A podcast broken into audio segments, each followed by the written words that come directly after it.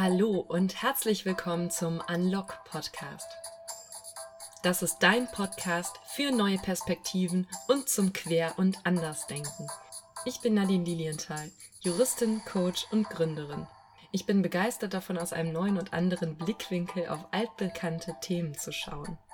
In der heutigen Episode geht es um das Thema Frauenquote und wie wir auf dieses ja doch arg strapazierte Thema vielleicht aus einem etwas anderen Blickwinkel gucken können. Also wenn das für dich ein Thema ist, wo bei dir die Sirenen im Kopf schon angehen und du vielleicht auch eine ja bestimmte Vorstellung davon hast, was richtig und was falsch ist an der Stelle, dann lade ich dich herzlich ein, die Grenzen der Vorstellung vielleicht auch noch mal so ein bisschen zu überschreiten und zu schauen, okay, was gibt's noch für Möglichkeiten? Und wenn du zu denjenigen gehörst, die bei dem Thema, ja, so wie ich auch, nicht so recht wissen, was ist jetzt eigentlich hier der beste Weg, dann kannst du die heutige Folge als Anregung dafür nehmen, was es vielleicht sonst noch für Möglichkeiten gibt. Und ich glaube, dass unsere Gesellschaft bei dem Thema Frauenquote, Diversität, Gleichbehandlung der Geschlechter ganz dringend neue Impulse und wirklich eine offene, neue, freie Debatte braucht.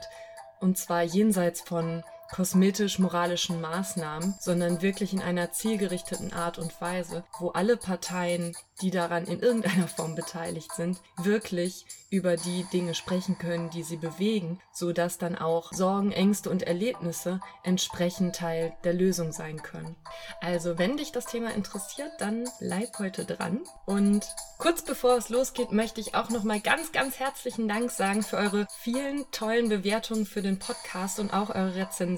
Also, ich freue mich jedes Mal wahnsinnig über das Feedback. Wenn du den Podcast noch bewerten willst oder mir eine Rezension schreiben möchtest, dann freue ich mich sehr darüber. Und jetzt geht's auch schon los mit der heutigen Episode.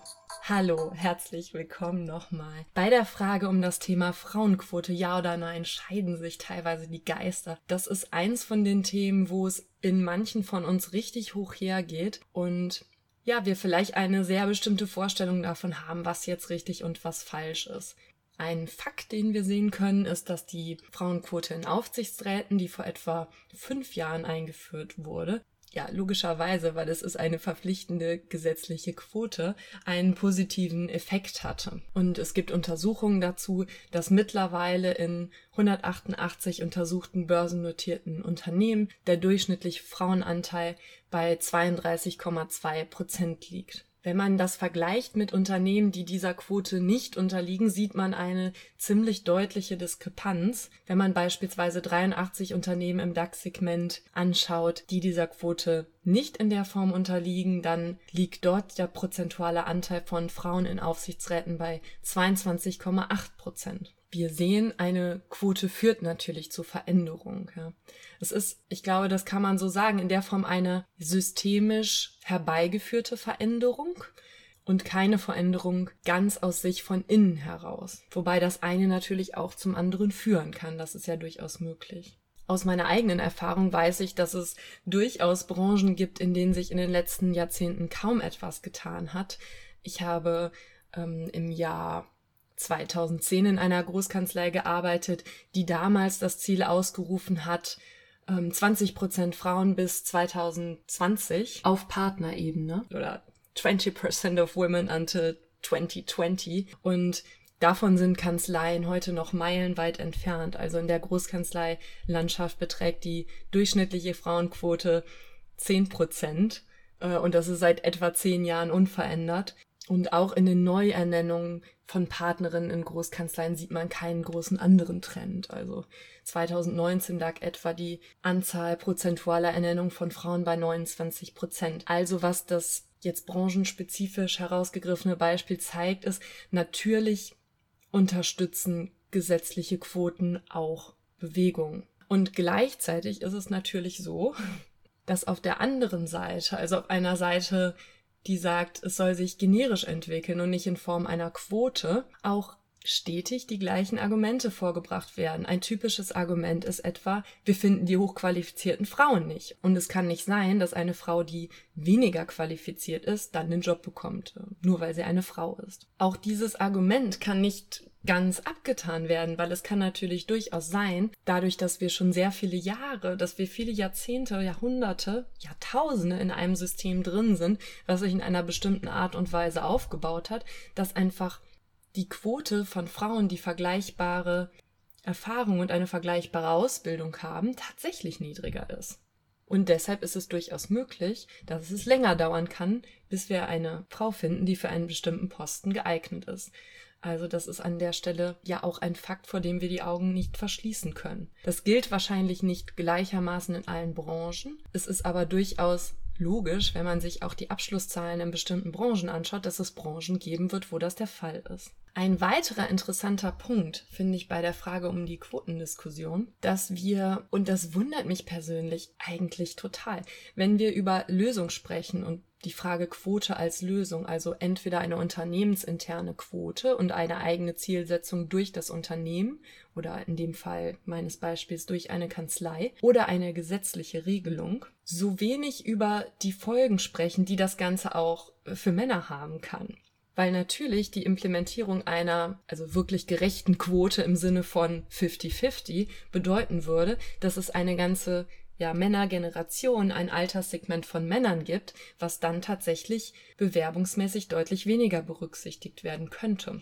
Und ich glaube, dass es extrem wesentlich ist, diese Punkte, über die wir nicht besonders gerne sprechen und die in der Öffentlichkeit fast nie genannt werden, nämlich in dem Fall die Angst von Männern vor Benachteiligung nicht außen vor lassen können. Solche Befindlichkeiten und ja auch faktischen Bewegungen müssen Teil der Lösung sein. Also wir müssen es schaffen, Lösungen zu kreieren, die auch überall genau hinschauen, weil sonst kreieren wir mit einer straighten Frauenquote ohne weitere Berücksichtigung der systemischen Konsequenzen, die so eine Quote auch haben kann. Und damit meine ich jetzt gar nicht, dass ich gegen Frauenquoten bin sondern dass wir halt genauer hinschauen müssen, was passiert. Und dass eine einfache Entscheidung, ja, wir machen jetzt eine Quote, nicht ausreichend ist, sondern dass wir in das ganze System hineinschauen müssen, um zu entscheiden, was braucht es denn noch.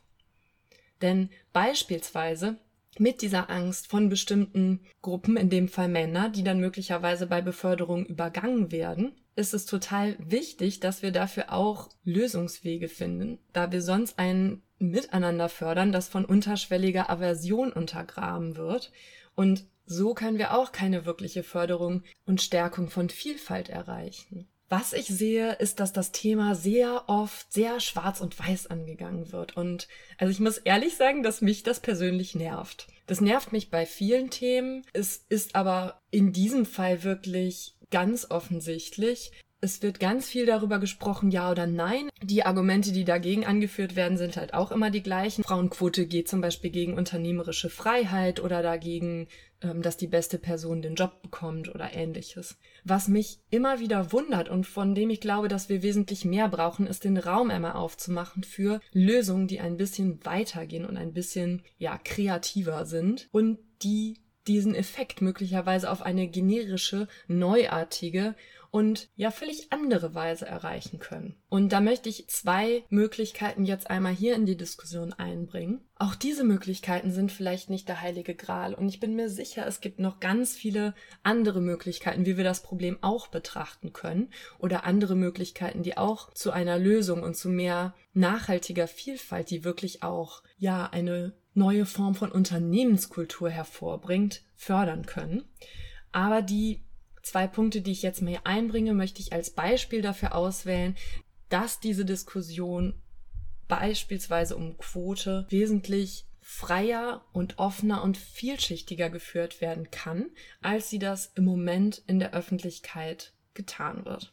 Und das erste oder die erste kleine Idee, die ich dazu einwerfen möchte oder wo ich euch einladen möchte, darüber nachzudenken, dass es halt auch ganz anders geht, ist die 30-Stunden-Woche. Das ist jetzt im Moment in Deutschland ja auch ein politisches Thema. Tatsächlich ist es aber ja schon länger auch in der Industrie ein Thema, was sich manche Unternehmen auch sogar schon angeguckt haben und wo es schon die ein oder anderen Daten zu gibt. Beispielsweise hat Microsoft vor gar nicht so langer Zeit eine Testreihe in Japan gestartet und die Mitarbeiter dort einen Monat lang vier statt fünf Tage pro Woche arbeiten lassen bei vollem Gehalt. Und das Ergebnis zeigte, dass nicht nur die Produktivität deutlich gestiegen ist, sondern auch, dass die Betriebsausgaben gesunken sind, da zum Beispiel weniger Strom verbraucht wurde. So, das jetzt mal kurz als Rahmen dazu, falls jetzt manche von euch sofort schreien, 30 Stunden Woche ist ja völlig unvorstellbar. Es ist mir auch klar, dass das äh, von der Realität äh, der Arbeitsstunden, die viele von uns haben, extrem weit entfernt ist. Aber es geht hier ja auch darum, den Raum für neue Lösungen zu öffnen. Wenn wir nämlich tatsächlich unsere Art zu arbeiten ändern, dann gibt es plötzlich dann gibt es plötzlich ganz neue Wege, um Vielfalt und Gleichberechtigung tatsächlich zu leben, und zwar in einer Art und Weise zu leben, bei der am Ende niemand Nachteile erleiden muss oder wo niemand das Gefühl hat, zurückstecken zu müssen. Also wenn wir mit diesem Gedankenexperiment jetzt mal weitermachen, wir hätten eine 30-Stunden-Woche und könnten entsprechend die Führung auf mehr Personen verteilen. Und insgesamt würden alle weniger arbeiten und hätten mehr Zeit für andere Dinge. Dann hätten wir einen Raum eröffnet, der uns ermöglichen würde, mehr Frauen in Führung zu bringen. Und zusätzlich würden wir eine Situation erschaffen, die Frauen auch aufgrund ihrer Familienplanung und Familiensituation mehr entspricht.